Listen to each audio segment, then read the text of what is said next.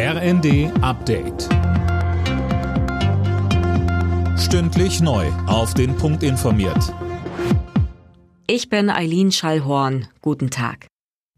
Die Turbine für die Gaspipeline Nord Stream 1 ist einsatzbereit. Das hat Kanzler Scholz bei einem Besuch von Siemens Energy betont, wo er sich die Maschine am Vormittag angeschaut hat. Für den Kreml sei die Wartung der Turbine nur ein Vorwand gewesen, um die Gasexporte zu drosseln, so Scholz.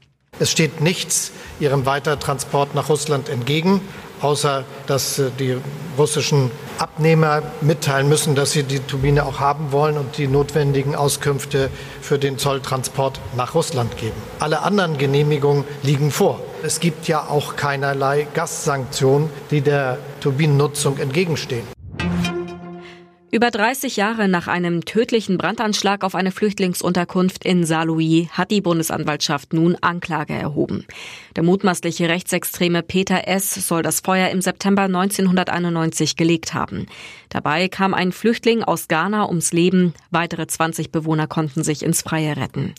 Die Tat soll der im vergangenen April verhaftete Angeklagte zuvor unter Gesinnungsgenossen angekündigt haben. Vertreter von Verdi und der Lufthansa setzen sich im Laufe des Tages wieder an einen Tisch, um über die Gehälter des Bodenpersonals zu verhandeln. Die Verhandlungsführerin der Gewerkschaft Behle war zuletzt optimistisch, was eine Einigung angeht. Sonst drohen neue Warnstreiks.